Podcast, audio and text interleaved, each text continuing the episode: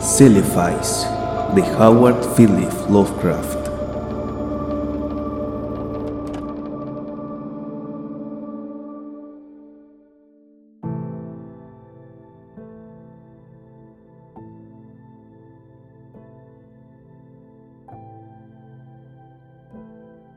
En un sueño, Curanes vio la ciudad del valle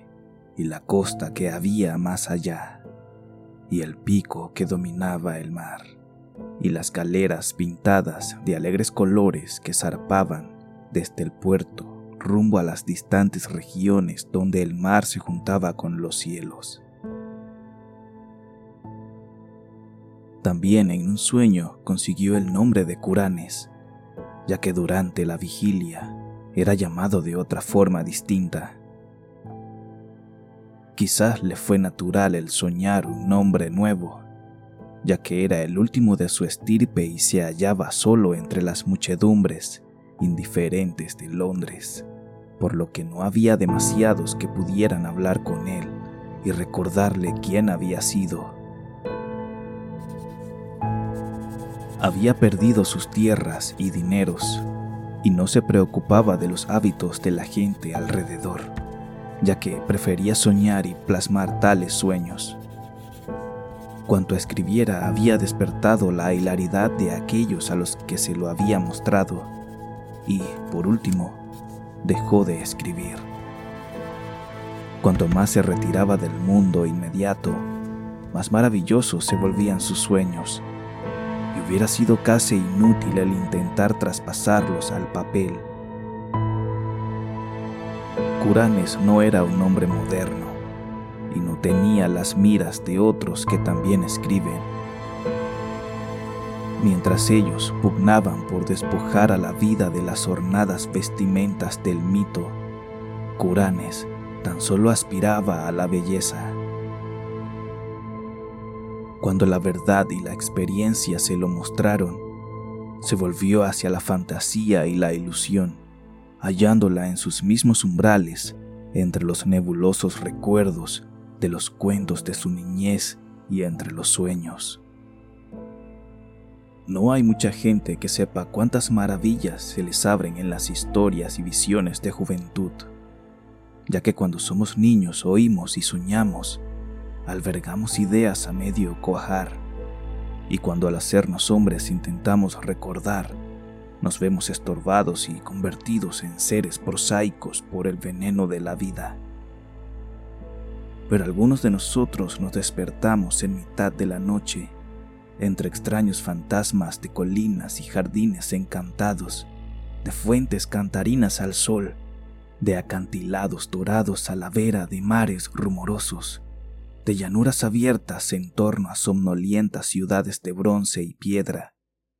de la severa compañía de héroes cabalgando blancos caballos engualdrapados junto a espesas selvas.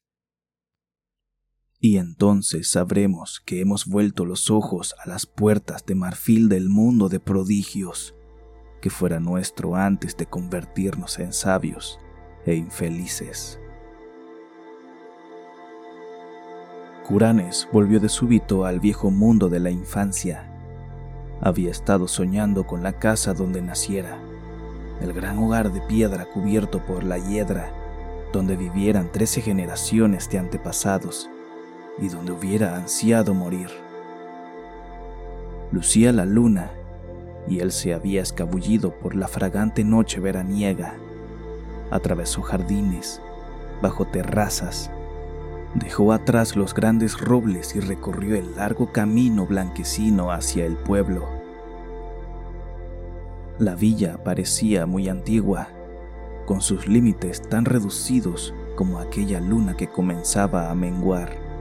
y Curane se preguntó si bajo los tejados picudos de las casitas se albergaría el sueño o la muerte. Las malas hierbas crecían en las calles y los cristales de las ventanas a ambos lados se encontraban rotos o acechaban transparentes. Curanes no se demoró, antes bien prosiguió trabajosamente, como al reclamo de alguna meta. no osó desobedecer su llamada por miedo a que se revelase como una ilusión similar a las necesidades y aspiraciones de la vigilia, que no conducen a destino alguno. Luego se sintió atraído hacia un callejón que salía del casco de la ciudad, rumbo a los acantilados del canal, y alcanzó el final de las cosas, el precipicio y el abismo donde el pueblo y el mundo entero se desplomaban abruptamente en una vacuidad sin sonidos de infinito, y donde el cielo por delante se hallaba a oscuras, despojado de la mengua luna o de las acechantes estrellas. La confianza le urgió proseguir sobre el precipicio, en el abismo por donde descendió flotando, flotando, flotando pasó oscuridad, incorporeidad, sueños no soñados, esferas débilmente iluminadas que podían ser sueños soñados a medias y burlones seres alados que parecían mofarse de los soñadores de todos los mundos. Entonces pareció abrirse una falla en la oscuridad de delante y vio la ciudad del valle refulgiendo de forma radiante a lo lejos, lejos y abajo, con el trasfondo del mar y del cielo, y la montaña cubierta de nieves al pie de la orilla. Kurane se despertó en el mismo instante de vislumbrar la ciudad, aunque gracias a aquel fugaz vistazo supo que no se trataba sino de Celefais, en el valle de Otnargai, más allá de las colinas tanarias donde su espíritu morara durante toda la eternidad de una hora, una tarde de verano, mucho tiempo atrás, cuando se había escapado de su niñera y había permitido que la cálida brisa marina le acunara hasta alcanzar el sueño, mientras observaba las nubes desde los riscos próximos al pueblo. Entonces se había resistido cuando lo encontraron lo despertaron y lo llevaron de vuelta a casa, ya que justo al despertar había estado al borde de embarcar en una galera dorada rumbo a esas seductoras regiones donde el mar se reúne con el cielo. Y ahora se sentía igualmente molesto de despertar, ya que había reencontrado su fabulosa ciudad tras 40 fatigosos años.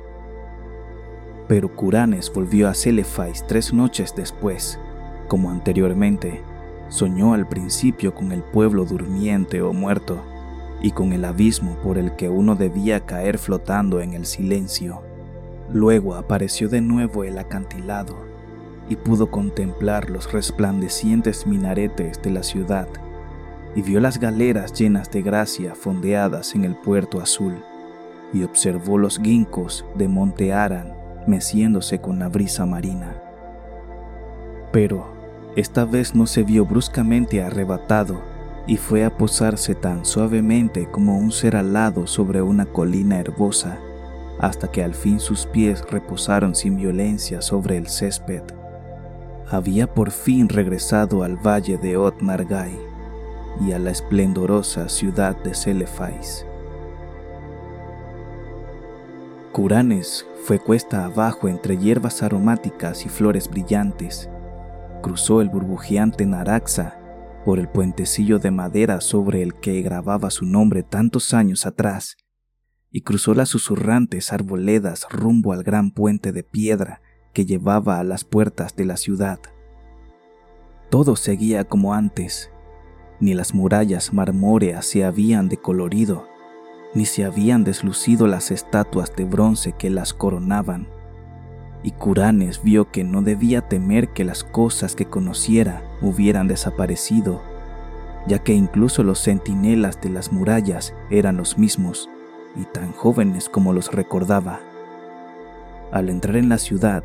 cruzaron las puertas de bronce y pisando el pavimento de ónice, los mercaderes y los camelleros los saludaban como si no se hubiera marchado jamás y le ocurrió lo mismo en el templo de turquesa de Nat Ordat, donde los sacerdotes, tocados de orquídeas, le informaron que el tiempo no existe en Otnargai, sino tan solo juventud eterna. Entonces Curanes fue por la calle de las columnas hasta el muro marítimo, donde se reunían mercaderes y marineros, así como extrañas gentes llegadas desde las regiones donde el mar se juntaba con el cielo. Allí estuvo largo rato, oteando sobre el puerto brillante donde el oleaje centellea bajo un sol desconocido y donde se encuentran listas para zampar las galeras de lugares lejanos. Y contempló también el monte Aram, alzándose regiamente sobre la orilla, las suaves laderas verdes con sus árboles balanceándose y su cima blanca rozando las nubes. Más que nunca, Curanes sintió el anhelo de embarcar en una galera rumbo a los lejanos lugares sobre los que había oído contar tantas extrañas historias, y buscó de nuevo al capitán que había aceptado enrolarlo hacía tanto tiempo. Encontró a aquel hombre, a Tip, sentado sobre el mismo cofre de especias que ocupara antaño,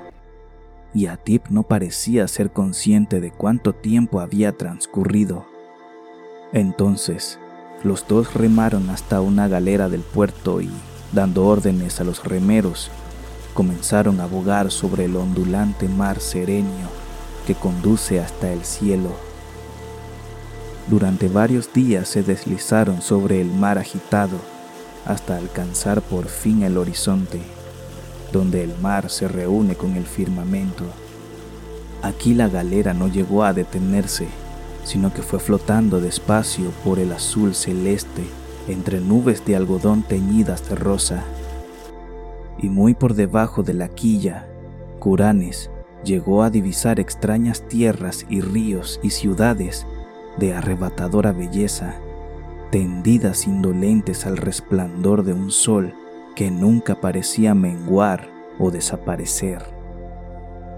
Al fin a Tip le comunicó que el viaje estaba próximo a concluir y que pronto arrebatarían el puerto de Seranian, la ciudad de mármol rojo de las nubes, que había sido edificada en esa etérea costa donde el viento del poniente sopla por los cielos.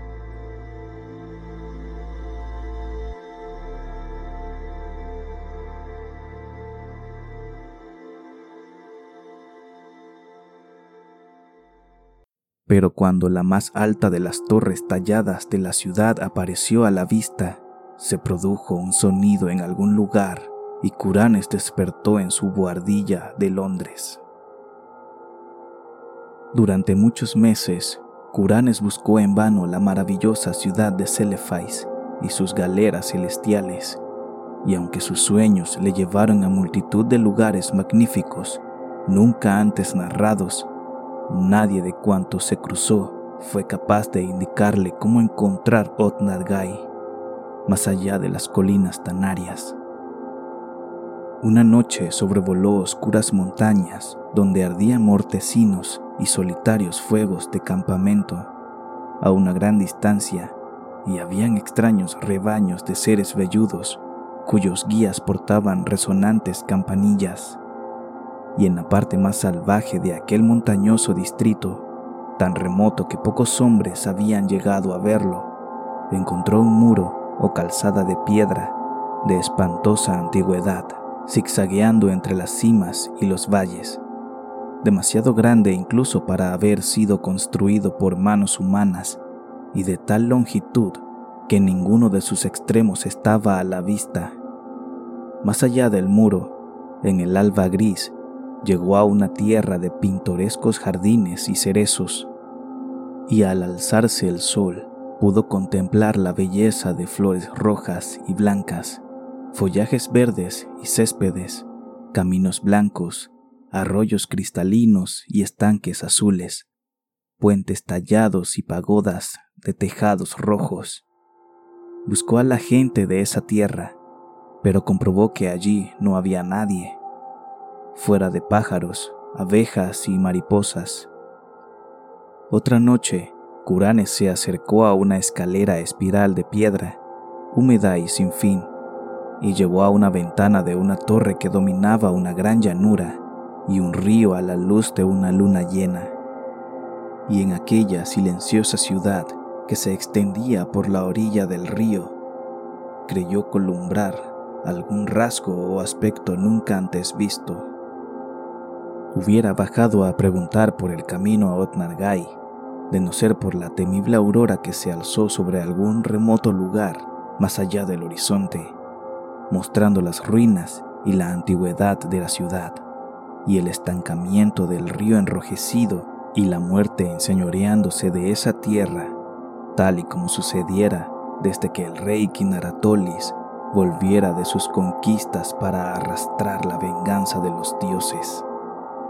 Así que Curanes buscó infructuosamente la maravillosa ciudad de Celefais y sus galeras que bogan hasta Seranian a través de los cielos,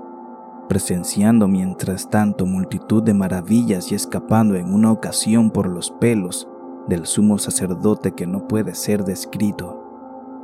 aquel que porta una máscara de seda amarilla sobre el rostro y mora solitario en un prehistórico monasterio de piedra en la fría meseta desértica de Leng.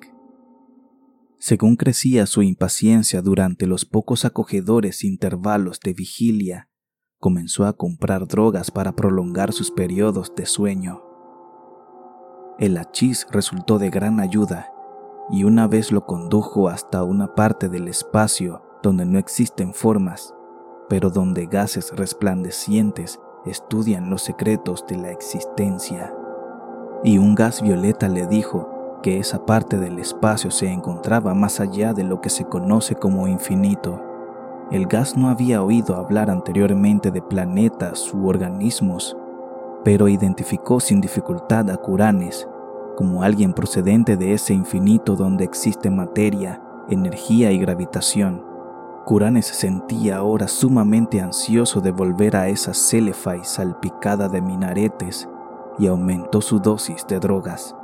pero finalmente se le acabó el dinero y ya no pudo comprar más. Entonces, un día de verano, lo desahuciaron de su boardilla y vagabundeó indefenso por las calles, pasando por un puente hasta un sitio donde las casas resultaban cada vez más míseras. Y entonces llegó la culminación y se encontró con el cortejo de caballeros llegados de Celefais para llevarlo allí por siempre. Apuestos caballeros eran, ahorcajadas sobre caballos ruanos y revestidos de brillantes armaduras y tabardos de curiosos blasones.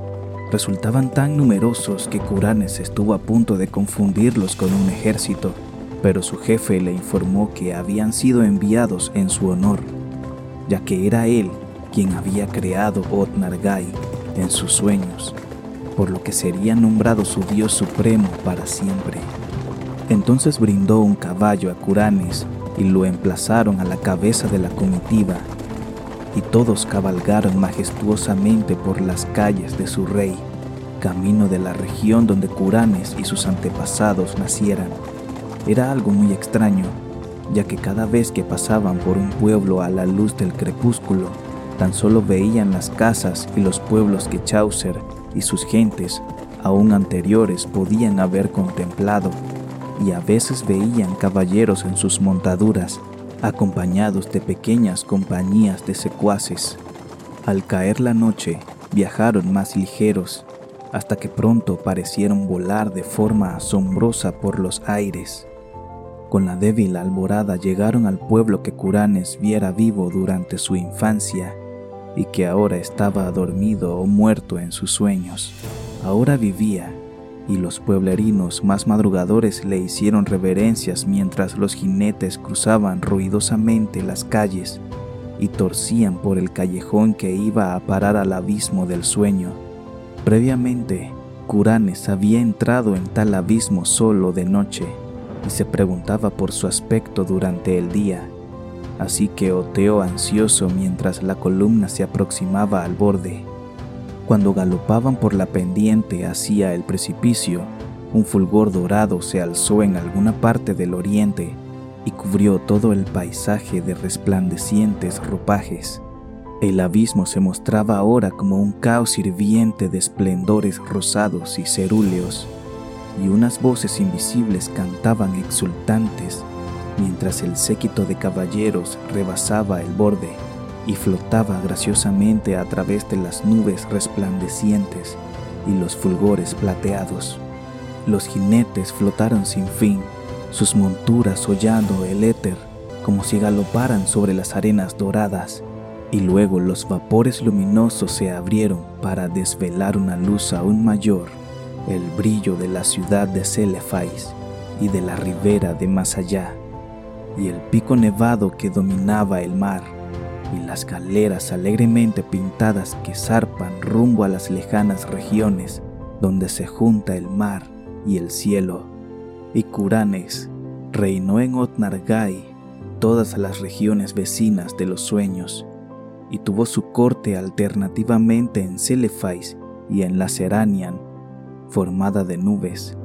y aún reina allí y reinará feliz para siempre. Aunque al pie de los acantilados de Ismouth, las corrientes del canal jugaban con el cuerpo de un vagabundo que había cruzado el pueblo semidesierto al amanecer. Jugaban burlonamente y lo arrojaban contra las rocas junto a las torres de Trevor cubiertas de hiedra, donde un millonario obeso y cervecero disfruta de un ambiente comprado de nobleza extinta.